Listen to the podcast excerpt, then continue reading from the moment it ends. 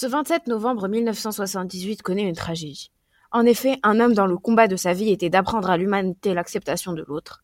Harvey Milk est malheureusement mort assassiné par Dan White, son opposant politique, qui a aussi abattu dans son élan George Moscone à coups d'arme à feu. Nous vous proposons en son honneur une dernière interview de lui centrée sur son combat. Retrouvez votre chronique des hommes et des femmes libres sur Radio Lyoté.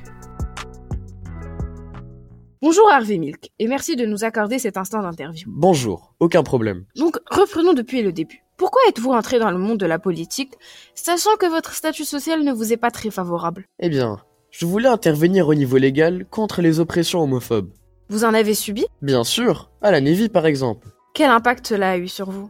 Hmm, J'ai simplement quitté l'armée. Directement après cet événement, vous vous êtes lancé dans la politique? Non, entre-temps je suis allé vivre à San Francisco, dans le quartier gay de la ville. Avec mon compagnon et quelques amis, on a créé un pseudo-groupe de manifestants. Vraiment rien de fameux au début.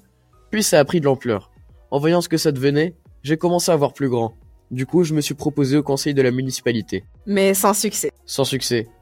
Mais je gagnais petit à petit le titre de maire de Castro Street, là où je tenais mon petit magasin de caméras. Mais vous avez fini par y arriver, non? Comme je vous l'ai dit, je gagnais en notoriété, et je suis persévérant. C'est surtout le soutien de la communauté gay qui m'a poussé vers le haut. Vous étiez leur représentant quelque part, non? Assurément. Je dirais même le meneur du mouvement initialement supporté uniquement par quelques marchands locaux.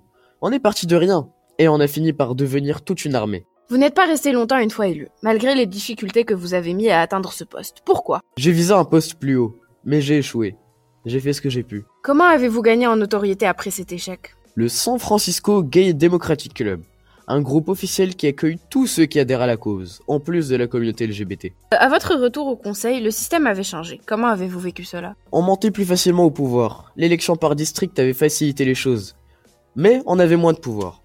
Une fois élu, se faire entendre n'était plus aussi facile. Parlez-nous un peu de vos projets de loi. Que pouvez-vous nous raconter? Hmm, Mon expérience la plus notable est mon opposition à la proposition 6 du sénateur Briggs, qui visait à licencier les enseignants ouvertement homosexuels. Tantôt, les lois visaient à réprimer les libertés homosexuelles, tantôt elles les favorisaient.